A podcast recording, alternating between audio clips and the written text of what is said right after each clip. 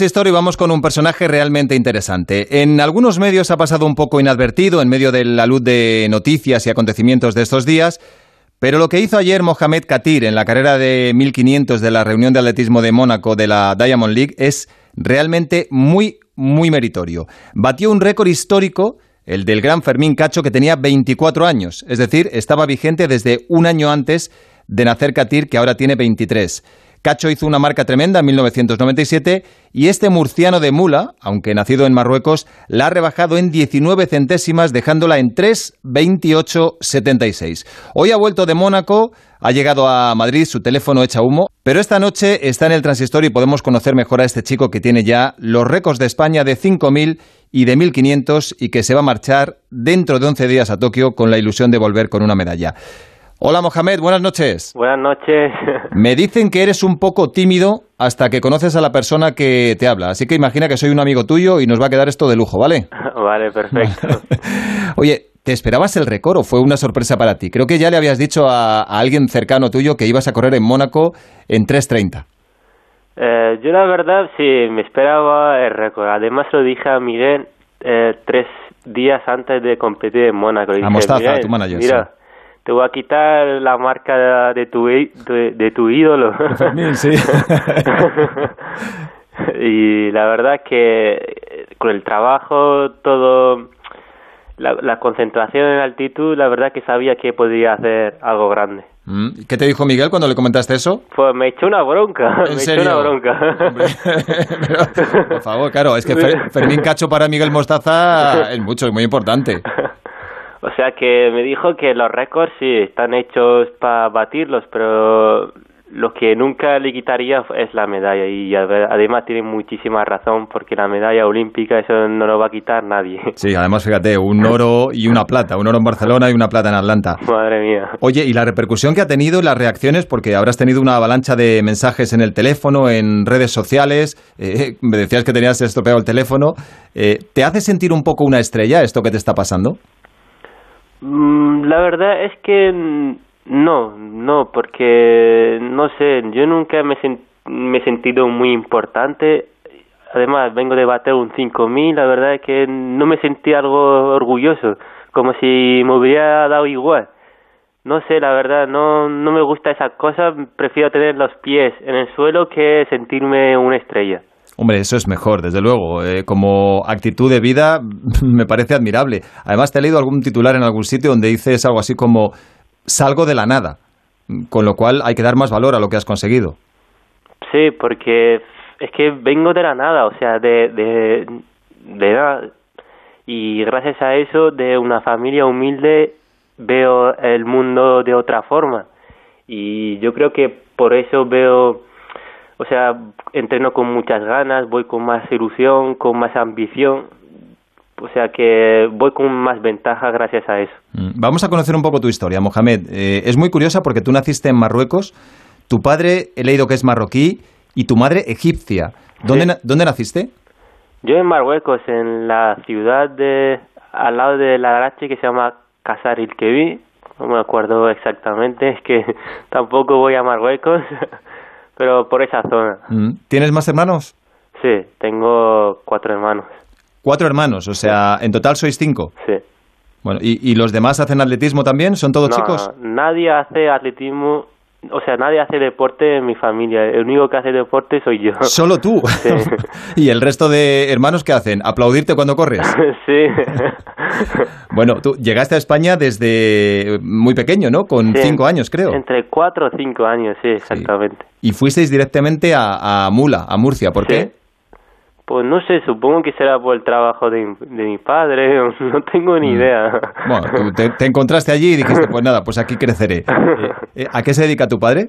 Mi padre es al de, de albañil, pero siempre ha sido un hombre obrero. Por eso decías tú que vienes de, un origen humilde. Eh, oye, he leído que no empezaste a interesarte por el atletismo hasta que eras mayor ya, con 17, 18 años, ¿es así? No, no, no, con, con, con 11, 12 años. Ah, con 11, 12. Sí, jugaba antes al fútbol con, con el Huesca. ¿Y, ¿Y qué tal se te daba el fútbol? La verdad que se me daba bien, pero siempre terminaba mal. O sea, en el fútbol ya sabemos cómo es, que un deporte tiene mucha polémica, todo eso. Al final eso me ha cansado y, me salí. O sea, mm. me salí y ya, gracias a un entrenador que es de Mula, mm, me metí al, atletismo y desde ahí empecé a entrenar. ¿De qué jugabas? ¿De extremo por, por lo rápido que eras? Era, era delantero, sí. ¿Delantero goleador? Bueno, volador no tanto, tampoco era tan bueno. ¿Y, ¿Y por qué empezó a engancharte el atletismo? O sea, dejaste el fútbol porque te cansaba un poco la polémica, aunque, aunque eras todavía un niño. ¿Y, qué te hizo engancharte al atletismo? Fue por una carrera de institutos. no, de institutos, no, de colegio, porque era un crío. Mm. y esa carrera la gané. La gané con muchísima ventaja y se ve que el, al entrenador este le gustó mi forma de correr. Y ya de ahí me llamó, habló conmigo y me dijo que traiga a mis padres a hablar con él, que, que se ve que tengo muy buenas condiciones para correr. Ya de ahí habló con mis padres y ya el día siguiente empecé a entrenar. Mm, ¿Y dónde entrenabas? Porque creo que en Mula no había pista de atletismo. No, en Mula no hay, pero entrenaba ahí. Entrenabas donde podías. Sí. Mm. Oye, poco a poco empezaste a dedicarte más en serio, ibas creciendo, empezaban a salir marcas y ahora eh, me dice tu agente, el gran Miguel Mostaza, que te llama el monje de Sierra Nevada, porque pasas allí mucho tiempo haciendo vida espartana.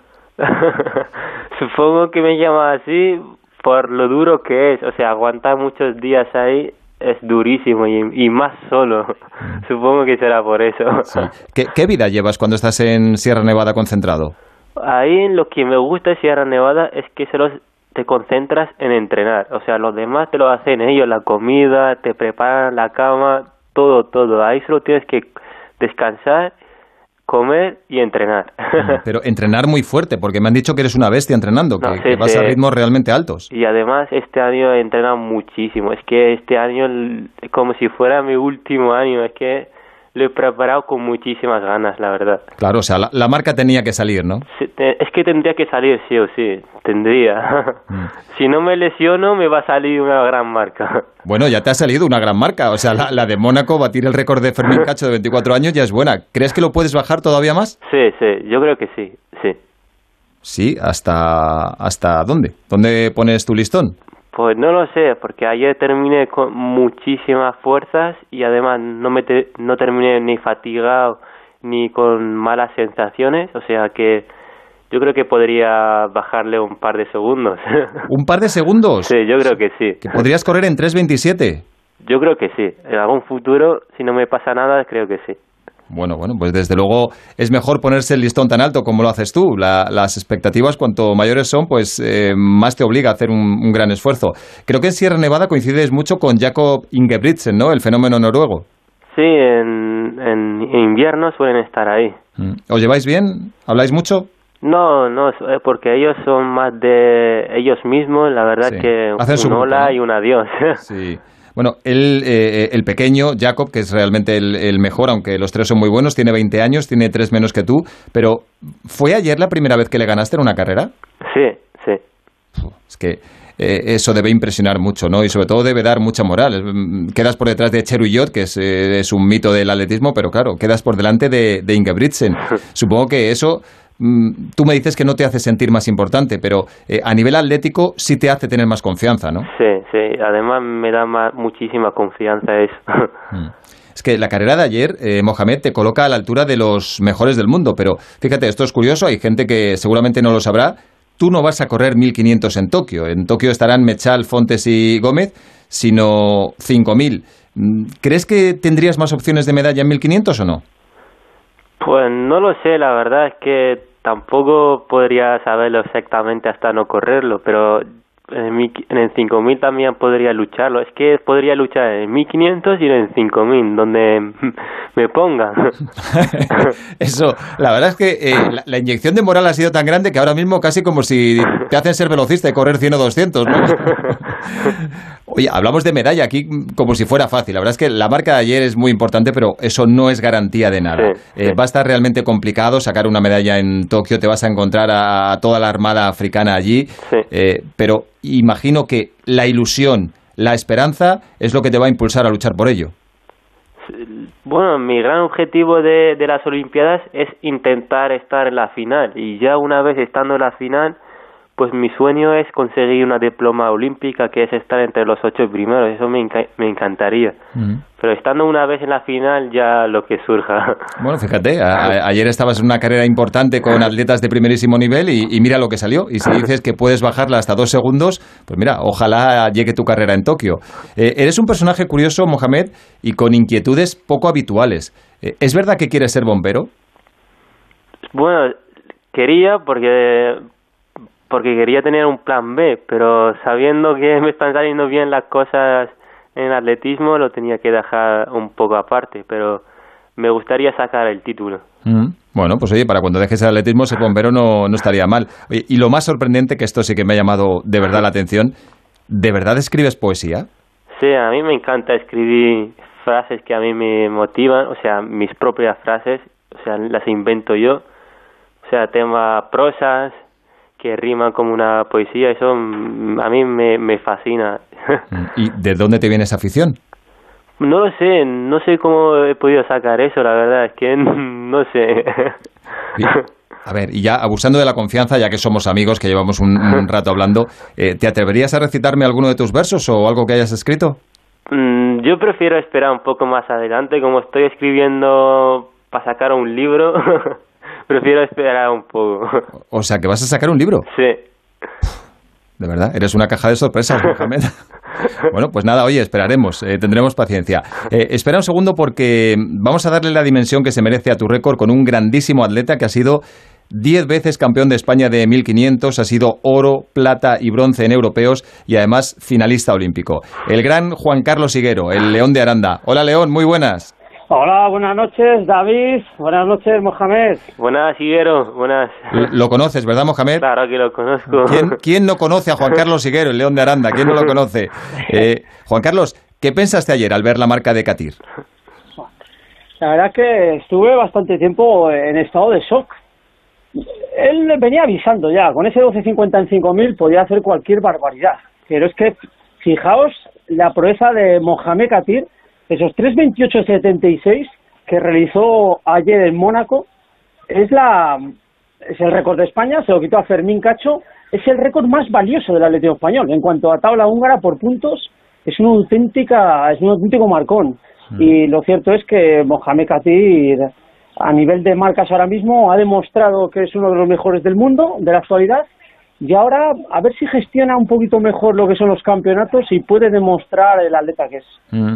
Lo de ayer es derribar una barrera histórica. Algunos pensaban que el récord de Fermín Cacho iba a durar mucho más y, fíjate, se lo ha cargado Katir con 23 años. ¿Qué es lo que más te gusta de, de Katir como atleta? Eh, escuchaba su representante a, Miguel Ángel Mostaza, que, lleva en esto toda la vida, y decía que él no tiene un final explosivo, eh, es un final eh, de gran zancada más tipo Reyes Estevez.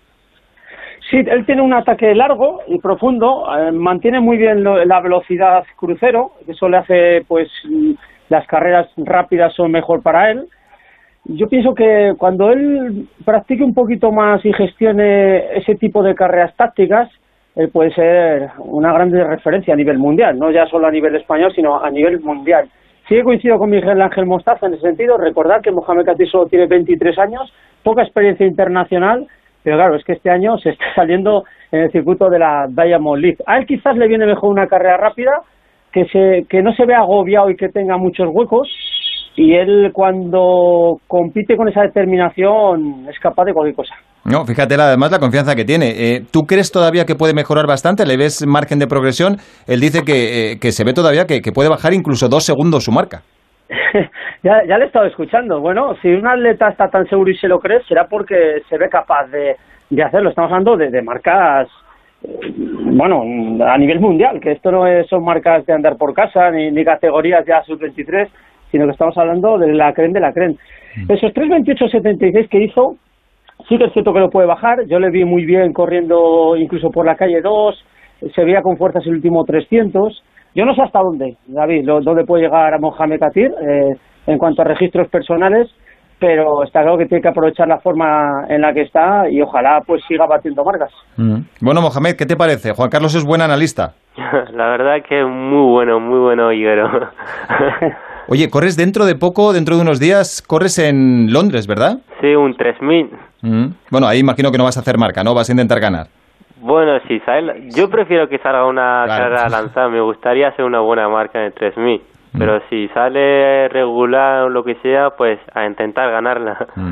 Mohamed, la última. Sé que esto es un tema delicado, yo sé que tu melena es sagrada, pero si te piden cortártela a cambio de una medalla olímpica, ¿aceptarías? Sí, claro que aceptaría.